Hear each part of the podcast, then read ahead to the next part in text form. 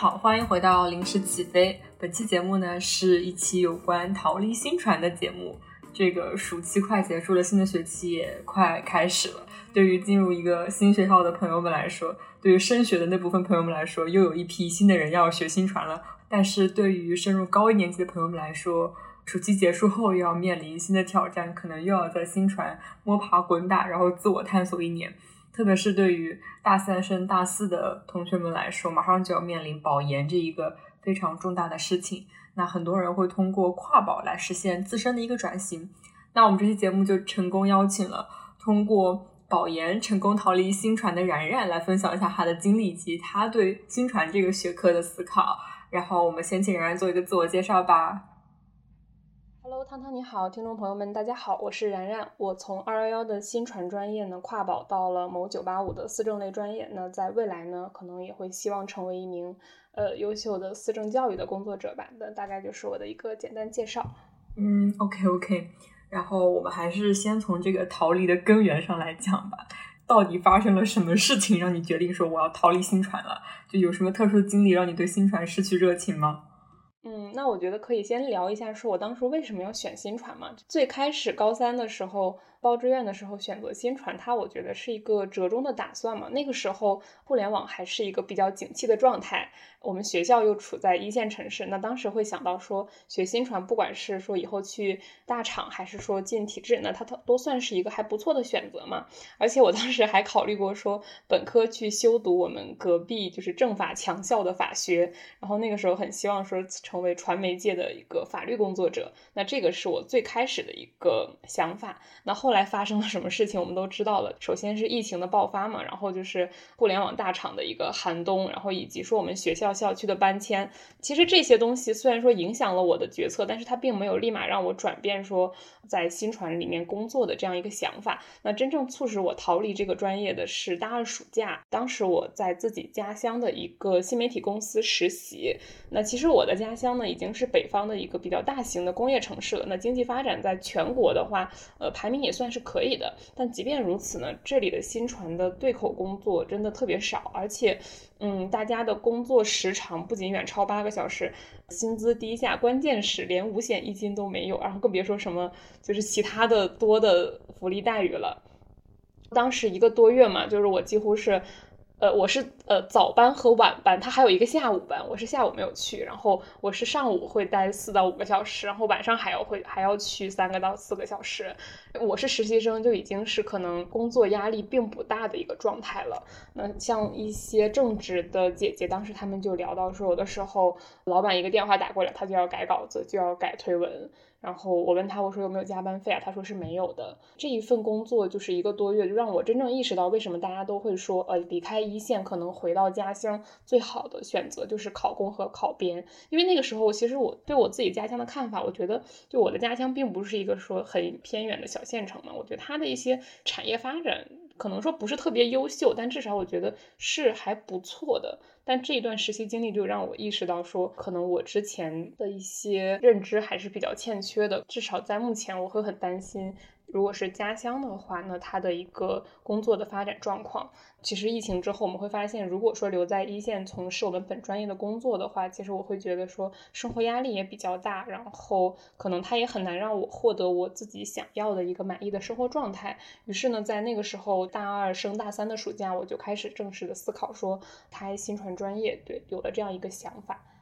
那其实说到这个话，主要。现实的因素让你决定逃离新传，但是因为在我听来没有这个说新传学科本身的因素让你去驱使你去逃离新新传是吗？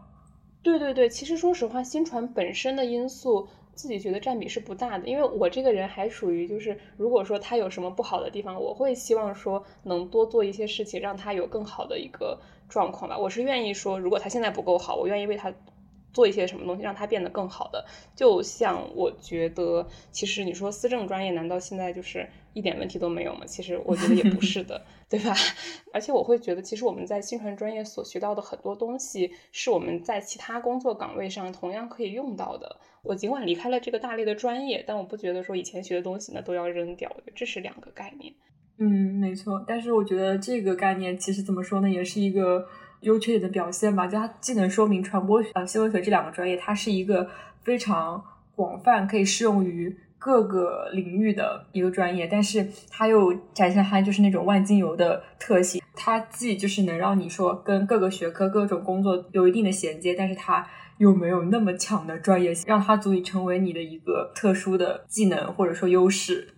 但我会觉得，其实绝大部分的社科类专业，呃，它的一个培养的方式都是这样的。其实不仅仅说是新传，我们会发现像，呃，经管啊，然后甚至一些更加人文的学科，其实他们可能我们面临的是一样的内容。而且，甚至就像一些热门的工科类专业，当我和这些同学去探讨的时候，他们会说，其实他们在学校里面学到的东西，也和社会是有一定的脱节的存在的。所以他们很多东西也是通过 B 站啊，通过一些像慕课这些网络资源来提升自己的，或者说去参加比赛，然后去实习。我觉得好像在这一点上可能没有特别大的差距。当然，你如果说偏要有差距的话，可能就是在呃企业的招聘上，确实一些热门工科它的招聘岗位会很多，那这个确实是一个比我们来讲好的事情。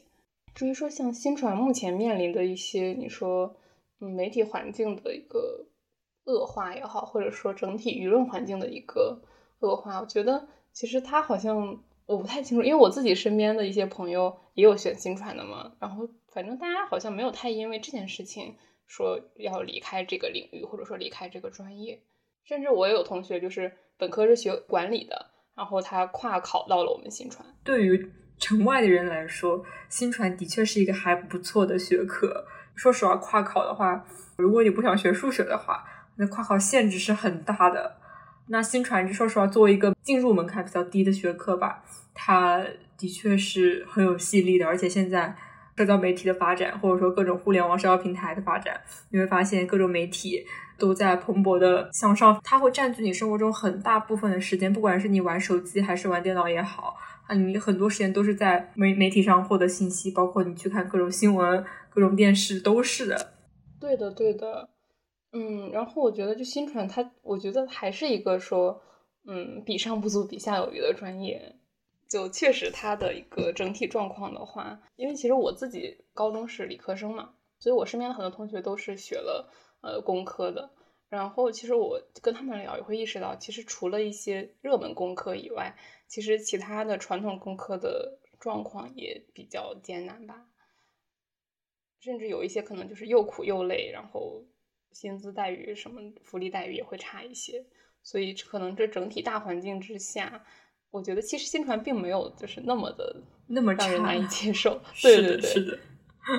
新传其实相比起其他学科来说，它能未来能从事职业还是很多的。就是如果从实习这个角度来看的话，你完全能尝试各种不同不一样的职业，就是你去各个行业发展，你都能用到一点新传的知识。新传的话。它是一个非常吃你的实践经历，吃你的一些具体做了哪些事情，你的成果的一个学科。好，我觉得不同地区的学校，他们培养出来的新传人，他们面临的环境是不一样的。可能相对来说，超一线大城市的孩子们会更好一点，因为这样同学他们可能会有更更强的实习经历。但是，可能对于一些媒体产业或者说其他产业没有那么发达地区的学新传同学们来说，他们可能面临就是一个非常糟糕的就业环境。这个学科怎么说呢？它又不像其他学科一样，说我单纯我学好，我就能得到什么直接的加成之类的。我这么说也很也很片面啊，因为现在我觉得找工作这个方面，没有个几段实习都过不去，不管是什么工作，不管是什么专业，都是这样。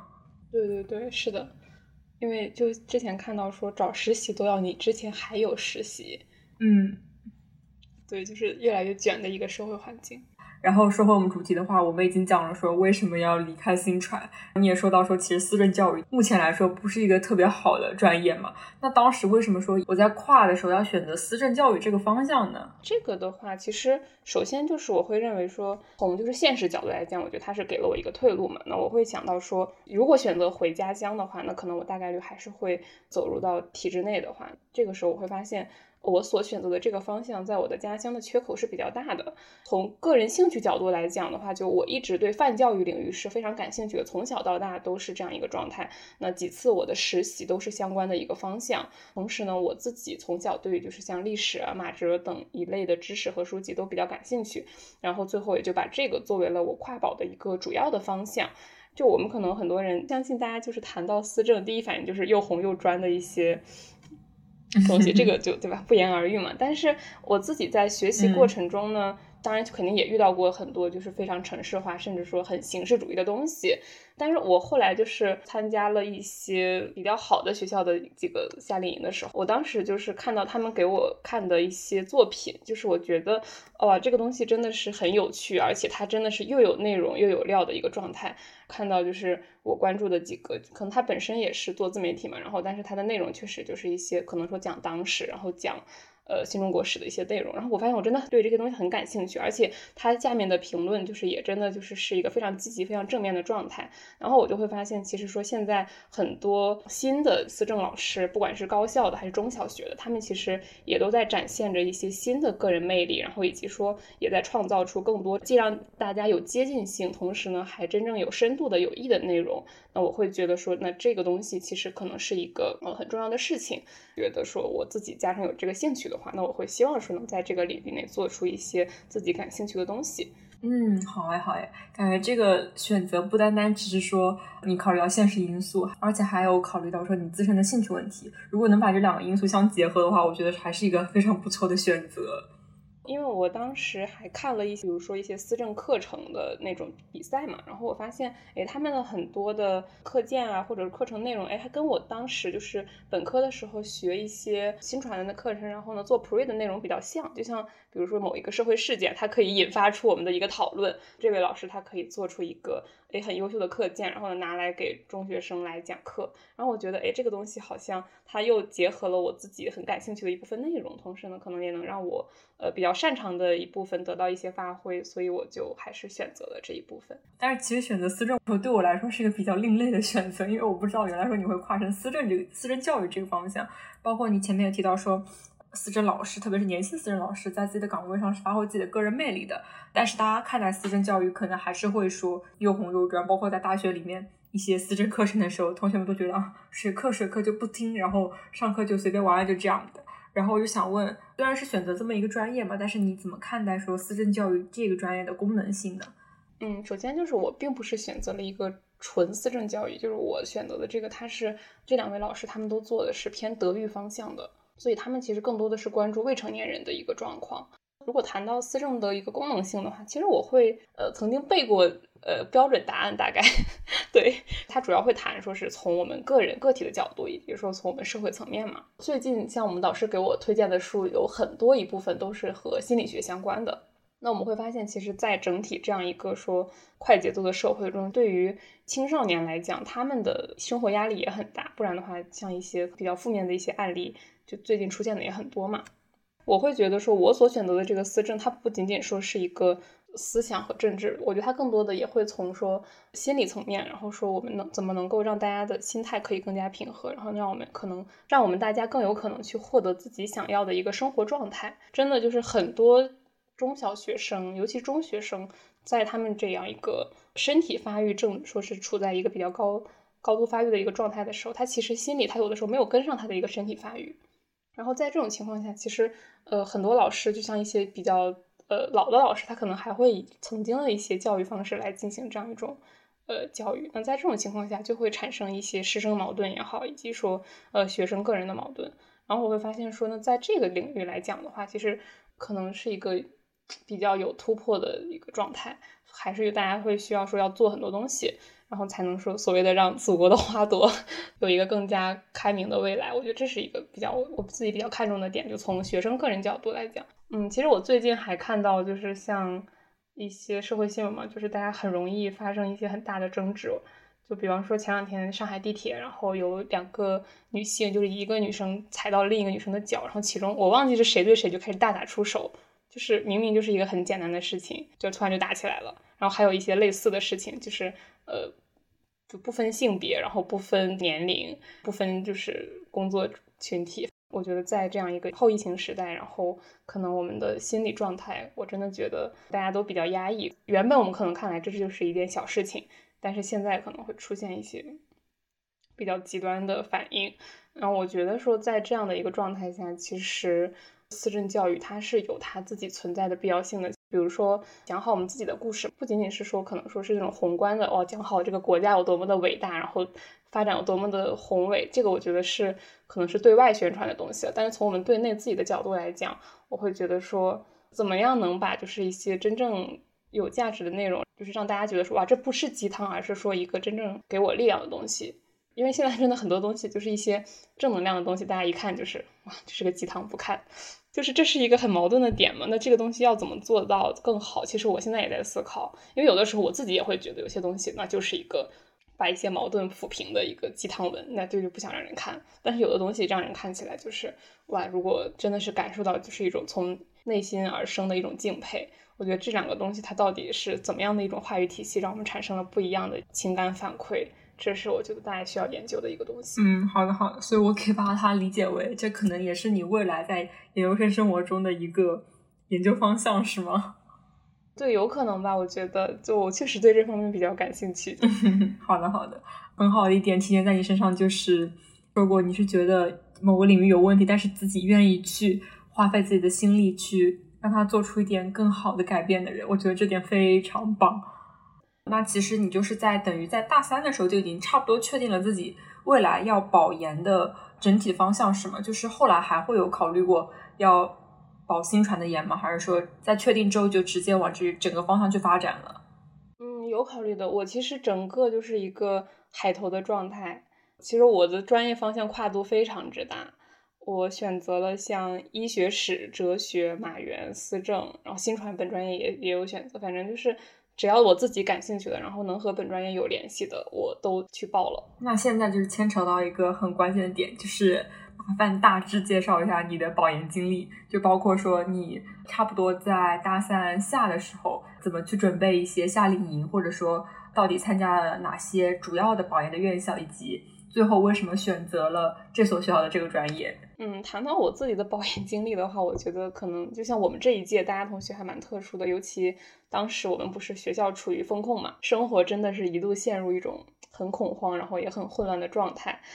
另一方面，就是我自己因为有比较强的一个跨保的想法，然后当时我的好几本专业课的复习资料还在教室里放着。所以就是复习的压力也特别的大，就真的很难受。就大概是从去年五月份开始的时候，就是各个高校的夏令营报名就陆陆续续开始了嘛。我觉得我个人的材料准备前期还是比较充分的，但是呢，在真正投递的阶段，我觉得还是遇到了各种各样奇奇怪怪的问题，就也导致可能自己错失了一些好的机会吧。因为像有一些学校，你如果夏令营没有报的话，他他预推免你是没有机会的，就他夏令营报的人已经足够多了。就比较悲伤，然后因为本科已经是一个二幺幺了嘛，所以夏令营期间我更多就是在冲击一个中上九八五院校的一个状态，比如说参加了像就是北大、华科、中南等等这一些学校的夏令营，然后专业的话就是除了中南大学是那个新闻与传播，其他学校专业就特别杂了，就反正我刚才所说的那一些就乱七八糟的都有。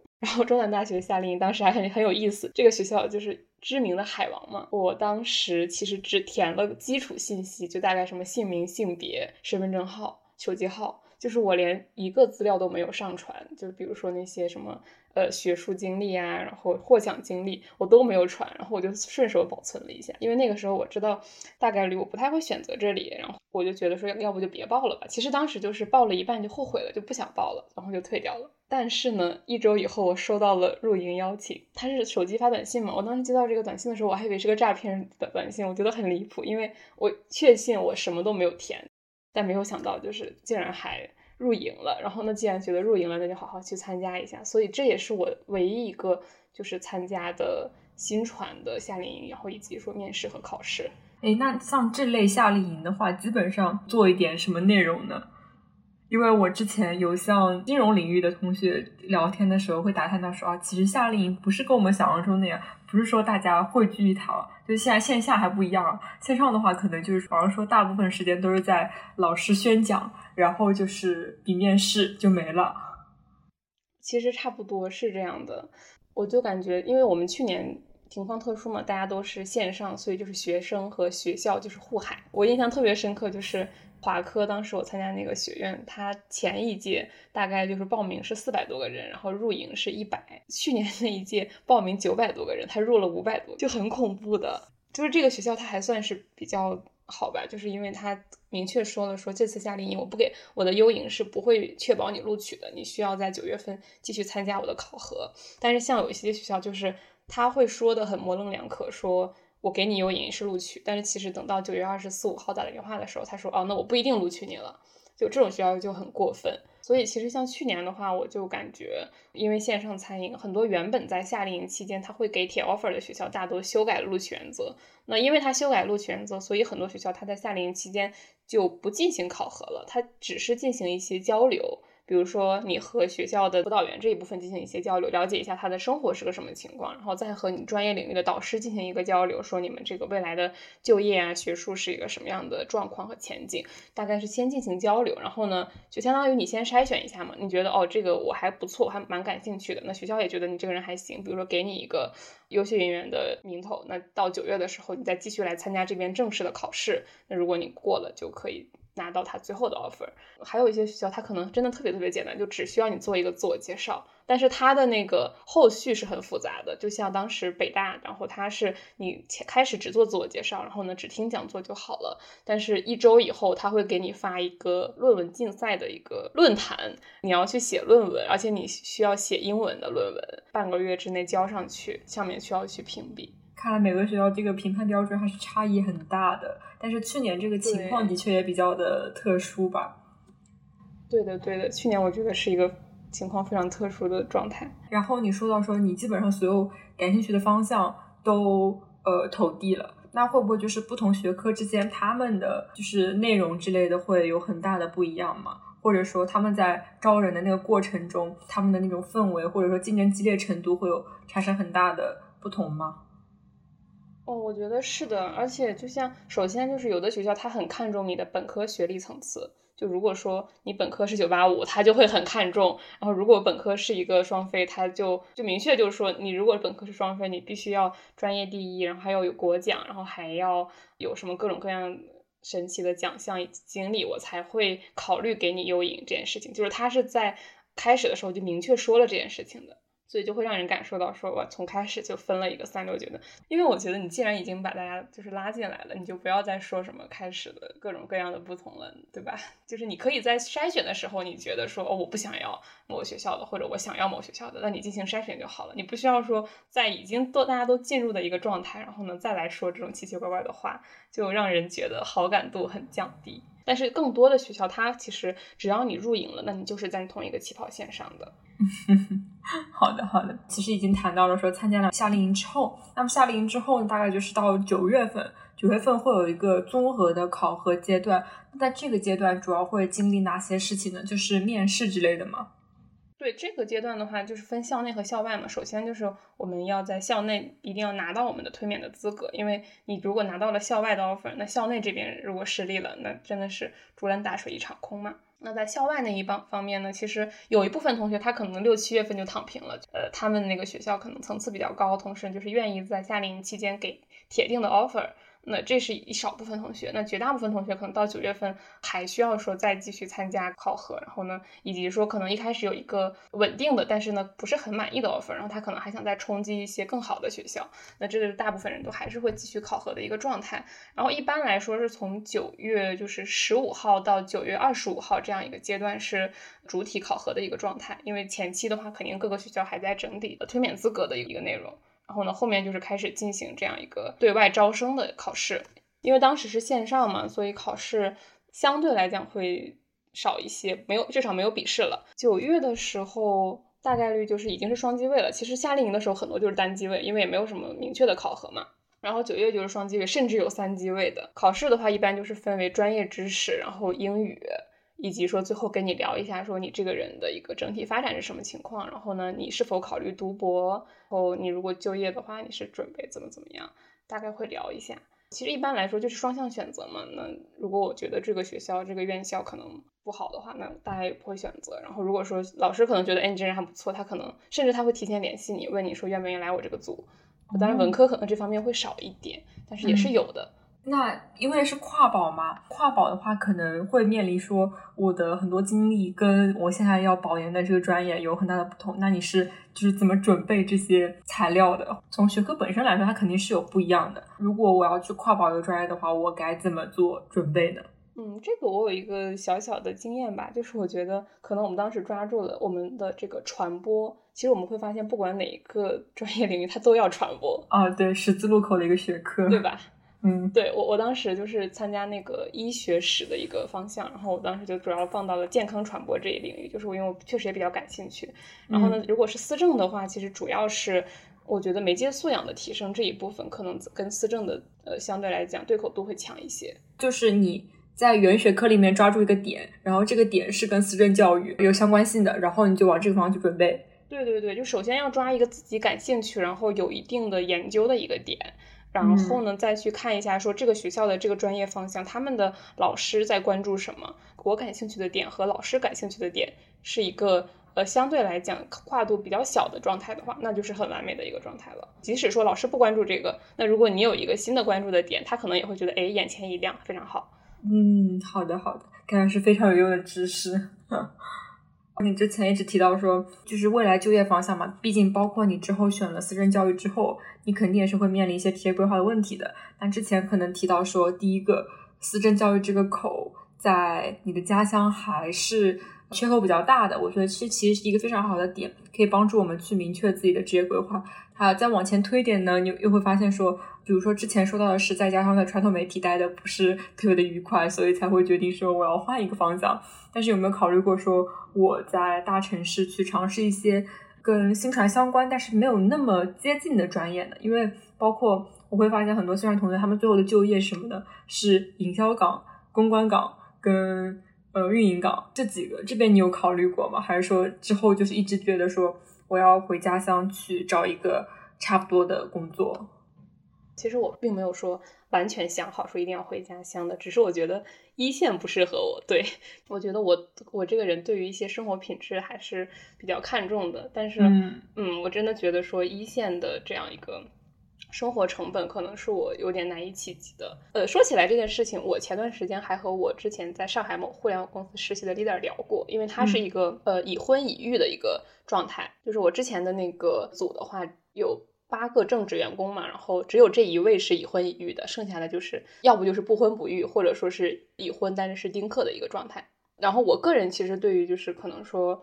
呃，家庭这一部分的话，我可能我还是比较喜欢的，因为我这个人特别喜欢小朋友，不然我也不会考虑说往教育领域走嘛。然后我就觉得说，那如果是从这个角度考虑的话，一线可能确实不适合我。嗯，对，你要付出的精力跟金钱实在是占比太大了，他而且你付出这么多，你不一定能给到孩子最好的。对，就虽然我觉得像我们现在如果说谈什么将来婚育，还很早嘛。但是我觉得说，那我自己既然是一个可能说比较喜欢小朋友的人，大概率可能会考虑这一部分。在这种情况下的话，可能一线确实，我觉得我就是待三年、待五年，好像对我以后没有什么特别大的影响。而且关键就是，可能我自己在一线读了四年大学，我就觉得说它的繁华好像就并不吸引我。比如说我偶尔来这边玩一下，哦，我觉得不错。但是你我对说这个城市。没有什么好感度，说实话，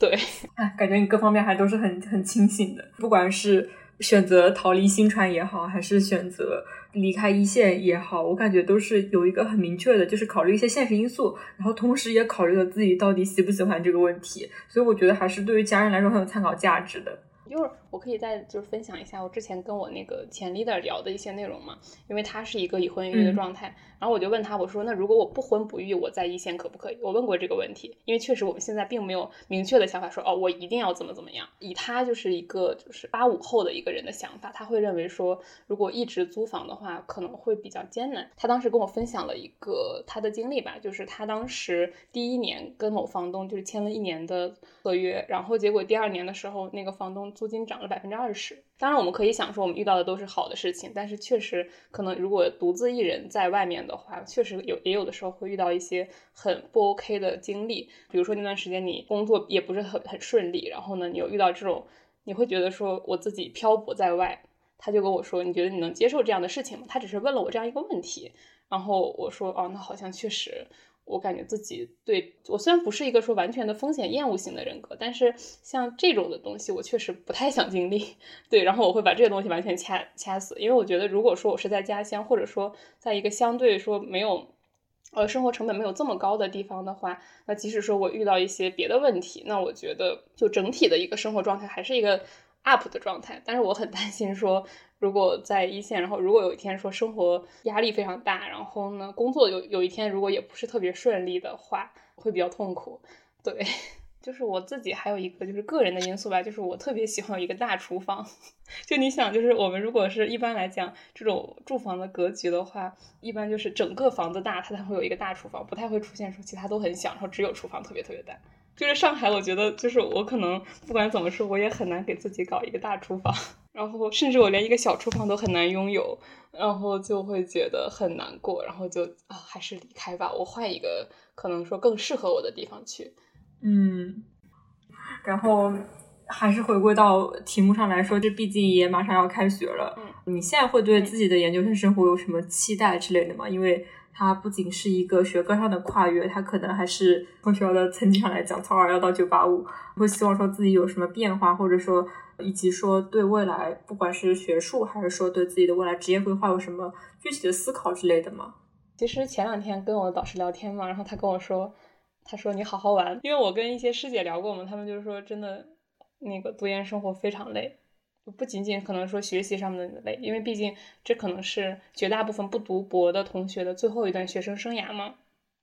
那在这种情况下，学习压力以及就业压力，然后以及说更多就包括可能说有人际啊，有就从学生向社会人转变最后的这样一个缓冲关口的时候，大家可能都会有各种各样的一些问题和烦恼吧。然后我会觉得说期待的话就是。还是希望能学到一些更多的就是有意义的知识和技能吧，然后也能认识更多有趣的朋友。当然也会希望说可以停下脚步，有空和在上海的老朋友们啊，附近的能见面的，然后不能见面的朋友一起回忆过去也好，或者说还能聊天什么，我觉得这个也是很重要的。对，